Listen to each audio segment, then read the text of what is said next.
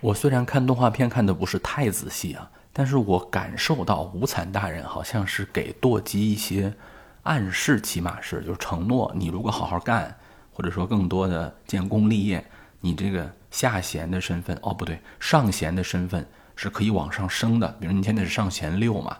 大概就是中层干部里面的啊最低的这个层次，然后你可以再往上升，升到高管啊，升到什么上弦三呐，上弦一呀啊。当然，能不能升上去呢？我认为是不能的，因为他们这个兄妹俩不符合人家鬼这个公司的企业文化。鬼这个公司的企业文化其中有一个很重要的点，它就是要斩断你的根基性，就是一定要让你斩断红尘，不能有小我。你越斩断的好啊，其实你越有能力。这个跟自己的努力有关系，但也不是很大。这种组织的特点是，他呢用一个他自己。强大的资本或者强大的组织能力给你一震慑，然后告诉你你的努力是没有用的，因为你是个体嘛，它是一个组织嘛，它的个体的组织是天然的，你甭管财富积累是怎么来的，人家是一次天然的财富积累，你自己的努力是达不到人家那个水平的。其实看起来好像鬼不断的吃人也可以变得更强，但是你永远是在一个特别低端的水平下去服务啊，低端的水平下去晋升，你是升不上去的，升不上去，他们还会怨你说你不努力。但其实，如果我们仔细想一下，这种组织的话，除了自上而下的给你一个突然的呃资本支持或者说资源支持，你根本是升不上去的。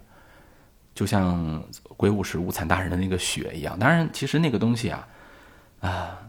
给你太多你也受不了。突然给你一个财富，你也会原地爆炸。而舵姬他们呢，有一个问题就是，他们看起来是斩断了自己的根基性。但其实一直没有斩断干净。反例，我们说两个人，一个是祥凯，一个是那天蜘蛛山的泪。我先说祥凯，祥凯就是总觉得他自己还有价值要实现，他就老觉得是因为我不够努力，所以我才不能变成十二鬼月。其实不是你不够努力，是你还是没有把自己杀死。虽然你已经变成鬼了，你还是有自己的那些小九九啊，小的自我实现，在这样的组织当中，他是不允许的。啊，所以说人家谭志郎说一句：“祥凯，你的文章写得很好，你的鼓打得很好，对吧？”祥凯真的是一个，如果用今天的话讲的话，他其实是一个特别自足的人，他能从音乐和文学当中获得他自己的满足。这样的人在鬼这样的组织里面，在这样的公司里面是最不受待见的。你说你怎么还能活得还挺好的啊？你这钱没挣多少吧，自己还挺有价值追求啊，还挺能够自得自乐，然后是累。泪呢，其实已经斩断的很可以了，但是他还是没有彻底斩断，这可能跟他孩子的身份有关，就是那个纯真的劲儿啊，可能还没有完全的斩断。泪的斩断在于说他已经从呃实体上想不起来他的家庭是怎么回事了，但是由于他太渴望家庭，最后搞出了一个那田蜘蛛山的分公司嘛。那田蜘蛛山的这个分公司啊，它特别像那种现在的总公司旗下的，呃嗯地面机构，或者说叫。二三线城市的那个组织，他们张口闭口就是家人们，他们对客户、对公司内部成员啊，不管是高管还是员工，他们都要说家人们。呃，我的家庭呢，不像累那样的悲惨啊，我没有累那样的这个生命的体验，所以如果有一个不是家人的人要假装是家人，管我叫家人们，我会感到恶心、反感、讨厌、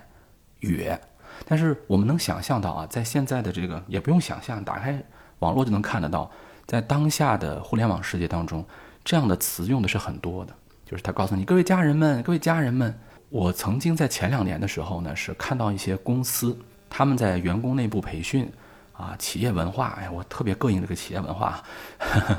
这个当然我说的不对，大家批评啊。看到了很多这种要拉着员工们叫家人们，后来呢就变成客户。呃，他其实叫加盟商，但其实也是客户，因为很多他其实就是为了挣加盟商的钱嘛，也算客户吧，也管他们叫家人们。后来呢，就是在递推到互联网的带货平台，比如说我直接卖货给一个人，那就纯 C 端了，他也要叫家人们，就这样延宕开来，就家人们，家人们。我原来是没有这个形容词，我每次现在听到这种家人们的词的时候，我就想到了，这就是那田蜘蛛山嘛，你们都生活在那田蜘蛛山里。当然，在那田蜘蛛山当中，有人就体会到了这样的虚伪，那没有办法。组织里面有人他喜欢这样的东西啊，他喜欢这样的虚假安全感呢，他还会被告发。这是职场当中最可怕的人。你拿真心换朋友，他拿一个告发给你人生的经验。呃，但是所以累就是他还是想弄一个假的家人们最后就被击破了，所以他还没有升上去。但是我插一句啊，我觉得如果说累继续发展下去的话，如果没有他碰到主人公光环啊，其实累的成就可能会超过舵姬兄妹，因为舵姬兄妹是真家人呐，他是真的家庭羁绊啊，而累呢，慢慢已经开始变成虚假的组织那种家人集团了。这种东西其实是有效率的，大家都戴一个面具啊，每个人都戴起 poker face，对吧？都是可以的。有人说舵机主要是碰到了同魔，他没有碰到福冈义勇。其实我们看动画片，我们没感觉。如果我们人生当中真的去想啊，你遇到了一个特别大的痛苦跟变故，不管是炭治郎那样的，还是继夫太郎那样的，其实继夫太郎和炭治郎遇到的情况没有质的差别，就是我的家人在我不在的时候受到了很大的。冲击我没有保护他，那么这种情况下呢？其实福冈义勇的说法是很让人不能马上接受的。不能哭，你哭什么哭？这都是你的错，是吧？你没有强大自己，这很多人是接受不了的。但是由于这些话其实是有点像父亲骂儿子或者家人内部真正说的话，但他们从来不说你是我的家人什么，就是同志嘛，有共同信仰的革命同志。我小时候看电视剧呢，隐隐约约就有一种感觉。就是某一个政治形态的人，他们就天天称别人为兄弟，啊，兄弟们啊，兄弟们给我上，啊，兄弟们怎么怎么样？然后我们呢就是革命同志，但是我觉得我们的同志比那个兄弟们更亲，因为那个兄弟们最后就被出卖啊，兄弟们最后就见死不救，是吧？张军长救救兄弟吧，兄弟不能救你啊！但革命同志一往无前，我不知道你叫什么名字，我不认识你是谁。甚至我跟你的做事方法截然不同，但是同志们，我们就可以一起上。鬼杀队就是这样的一个组织。如果在一个正常的组织情况上来看，鬼杀队那个队伍根本就没法带。它整个的那个柱集团是一个特别四分五裂的集团，他们有自己的一以贯之的非常长久的分公司的文化啊。比如说我是雷，我是什么火，我是风，还有不一样，训练方式也不一样，而且平行机构之间几乎没有牵制合作的机制。你比如说。啊，救人的、断刀的，哎，包括训练的，包括这个引啊，也就是各自为战，好像也不是说一个中心机构，然后我可以直接去管理谁。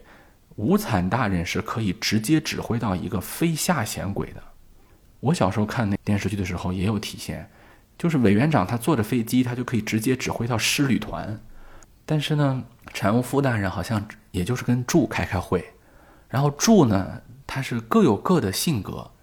哎，有的人呢很狂暴，啊，有的人呢很自负，有的人很阴郁，有的人心里还有事儿，有的人好像看起来特别不靠谱，看不到体现。有一场戏就是富冈义勇特别的忠于产物夫，好像也不需要啊，也不太需要这个事情。那所以说，在革命阶段啊，在这个战争年代，在动荡年代，反倒是这个去中心化的效率会更高。其实舵机兄妹跟炭治郎兄妹是一样的。你看着好像炭治郎和他的妹妹是两个人，其实一个人嘛，只不过他是背着一个箱子嘛。那个舵机是背着自己的哥哥，没区别呀。妹妹背哥哥，哥哥背妹妹，只不过人家鬼嘛，人家不用自己做一个箱子，人家的身体就是可以当一个箱子。而且他们两个人的生命上都是有羁绊的，就是你必须把两个兄妹同时砍死，他才能死。炭治郎跟祢豆子也是一样，如果一个人受到了极大的威胁，那个人马上就会去救他。其实你是没有办法把。一个人杀死的，这是一个设定嘛？即便炭治郎堕入鬼界，都能把他拉上来。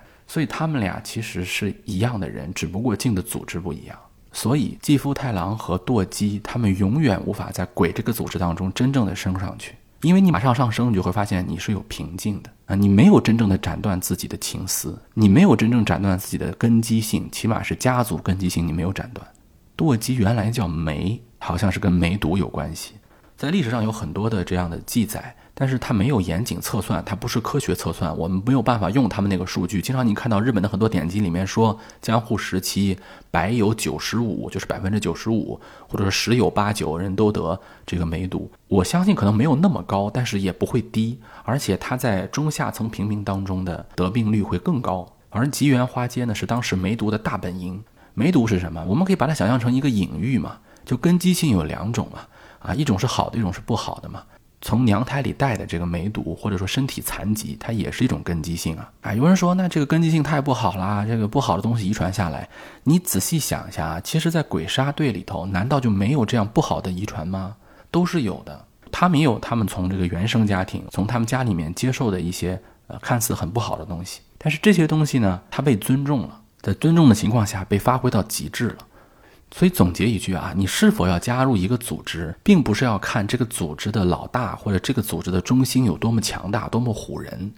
而是要看这个组织有多大程度上要磨灭你的根基性、磨灭你的个体、磨灭你的个人实现。而磨灭的方法就是凭空的给你注入不属于你的强大的外力。开个玩笑啊！我每次看到舵机兄妹的时候啊，我都能想到年羹尧兄妹。年羹尧在没有加入那个强大的夺嫡势力的时候，就是没有跟皇权走到那么近的时候啊，他混的还是可以的。不管是文，不管是武，他做的起码还都不错。因为他当时很年轻嘛，而且你还是科考出身。如果你不加入夺嫡队伍啊，你可能到不了后来的什么西北大将军王。但是你是有一个自主的晋升之梯的。但是后来我们知道，年羹尧后来加入了这个夺嫡队伍了。而你觉得继父太郎和舵姬他们有多大的自我选择性呢？很多历史学家研究啊，年羹尧是半被逼的加入到雍正的夺嫡队伍的，而这种被逼，人家组织是记着的，人家知道你没有把自己完全消失掉，你不是一个纯臣，只有把自己全部消灭掉了，你才能是个纯臣嘛。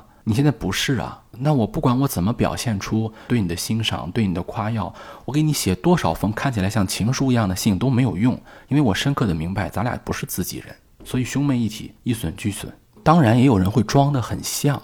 啊，他在组织当中他会看起来特别的跟原来的自我家庭、跟原来的自我实现已经完全隔离了，我就是要一心一意的做到你这个组织内的第一，但他内心有没有真的忘记呢？其实。我也没有想清楚啊，大家可能知道我在说谁，